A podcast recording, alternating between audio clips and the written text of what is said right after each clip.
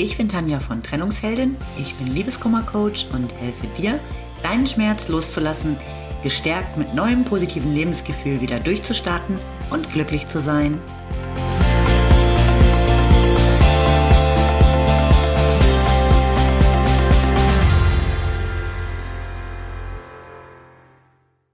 Hallo, schön, dass du wieder da bist.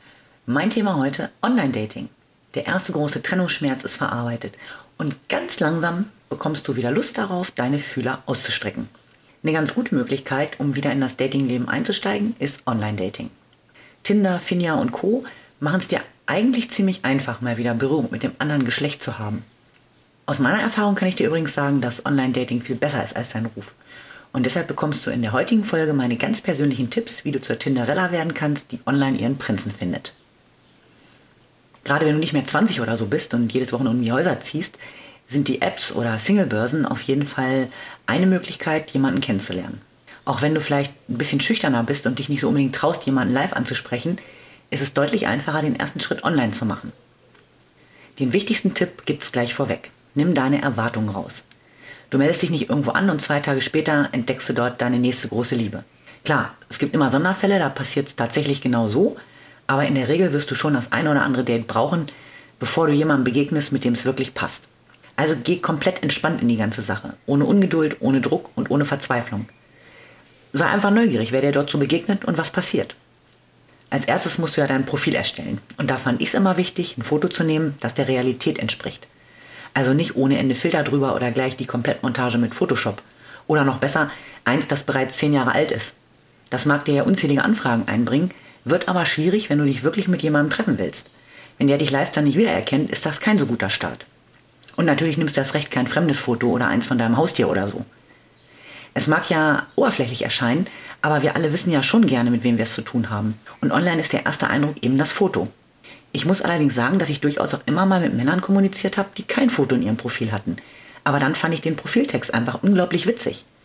Als Frau ohne Foto wird es ehrlich gesagt echt schwierig. Männer sind da meist noch deutlich visueller unterwegs. Ich weiß, dass gerade Frauen sich immer mal wieder scheuen, ein Foto einzustellen. Schließlich könnte sie ja auch jemand Bekanntes entdecken. Aber mal ehrlich, wenn dich ein Bekannter in einer Singlebörse findet, dann ist er ja selber da. Generell finde ich Ehrlichkeit in deinem Profil wichtig. Mach nicht eine völlig andere Person aus dir. Bleib authentisch und vor allem schreib auch ein bisschen was über dich. So ein komplett leeres Profil bietet total wenig Ansatzpunkte, um dir eine Nachricht zu schicken. Also gib dir ein bisschen Mühe beim Ausfüllen und dann los.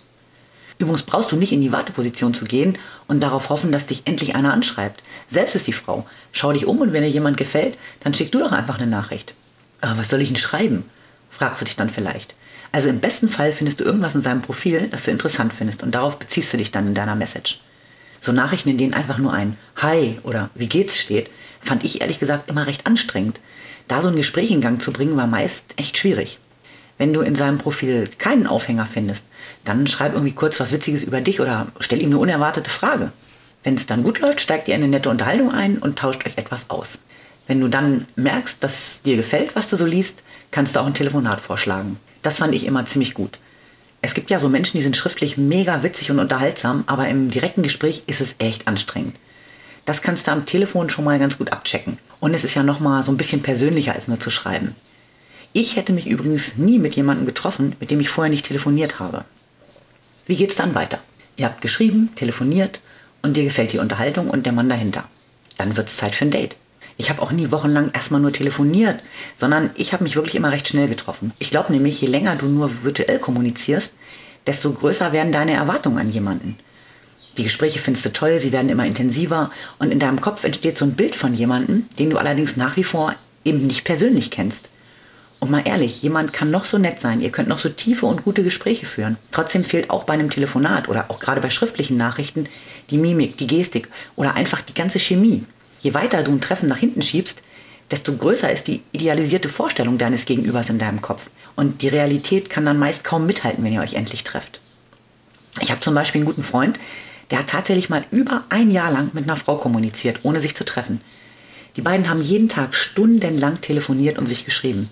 Ein Date passte bei ihr angeblich zeitlich irgendwie immer nicht rein. Und mein äh, Freund war so richtig verliebt und völlig sicher, dass es genau die richtige Frau für ihn ist. Die beiden haben auch richtig große gemeinsame Pläne gemacht. Aber als er sie dann doch irgendwann getroffen hat, das war echt ein Drama. So live hat das nämlich überhaupt nicht gepasst. Die Chemie hat null gestimmt. Und die ganze Geschichte war dann recht schnell zu Ende und er war mega enttäuscht. Also nicht zu lange virtuell bleiben, sondern einfach treffen. Und gerade so ein erstes Date ist ja auch besonders spannend. Aber wie kann das denn so ganz gut gelingen? Auch hier wieder meine persönliche Erfahrung. Am besten fand ich immer eine Verabredung am Nachmittag zu einem Kaffee. Wenn es nett ist, kann man das Date durchaus in den Abend ausdehnen. Wenn es eher langweilig ist, dann trinkt man seinen Kaffee und geht wieder. Ich hätte mich nie zum Abendessen fürs erste Treffen verabredet. Denn da ist ja klar, dass es auf jeden Fall länger dauert. Da kannst du ja nicht zwischen Vorspeise und Hauptgang einfach verschwinden. Also kannst du natürlich schon, wenn es ganz schrecklich ist, aber das geht nach einem Kaffee deutlich einfacher. Aber nochmal zurück zu meinem ersten Tipp, also das mit den Erwartungen. Ich bin wirklich immer ohne große Erwartungen zum Date gegangen. Beziehungsweise waren meine Erwartungen oder meine Erwartungen einzig und alleine, ich habe einen netten Nachmittag mit einer guten Unterhaltung und lerne neue Leute kennen. Ich habe nie den Gedanken gehabt, jetzt aber unbedingt sofort die große Liebe treffen zu müssen. Und das hat eben dafür gesorgt, dass ich immer total entspannt zu so einem Date gegangen bin. Und rückblickend kann ich sagen, dass ich auch nie ein wirklich schreckliches Date hatte. Klar war das eine oder andere Mal ein bisschen langweiliger, aber es war nie total doof. Und ich bin auch nie an Männer geraten, die nur auf der Suche nach dem nächsten One-Night-Stand waren. Ich glaube nämlich, das kann man in den schriftlichen Nachrichten am Anfang und auch in dem einen oder anderen Telefonat schon ganz gut herausfiltern, wenn man das eben auch nicht sucht. Und du kannst dich auch dementsprechend verhalten. Ich hätte mein Date nie am ersten Abend nach Hause genommen oder wäre mit zu ihm gefahren. Wenn dich jemand ernsthaft interessiert, dann ist überstürzter Sex nicht unbedingt das richtige Mittel zum Beziehungsaufbau, wenn du mich fragst. Aber mal zurück zum ersten Date. Da gibt es ja nur mehrere Möglichkeiten. Es war irgendwie doof und hat so gar nicht gepasst. Okay, dann war es das und es gibt kein zweites. Es war mega und du bist total begeistert. Er im besten Fall auch. Dann kannst du dich jetzt auch mal zum Abendessen verabreden. Aber dann gibt es noch Möglichkeit 3. Es war schon nett, hat aber nicht gefunkt. Wenn du einen schönen Nachmittag hattest und dich wohlgefühlt hast, dann triff dich nochmal. Es muss nicht immer beim ersten Mal funken, sondern manchmal braucht es einfach einen zweiten oder dritten Blick. Und es kann sich durchaus lohnen, den auch zu riskieren.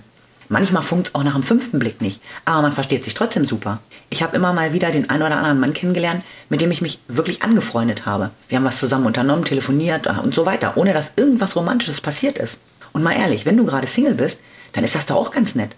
Einfach neue Menschen kennenlernen, mit denen du was unternehmen kannst. Ah, vielleicht denkst du jetzt, ich suche doch keine neuen Freunde, sondern einen Partner.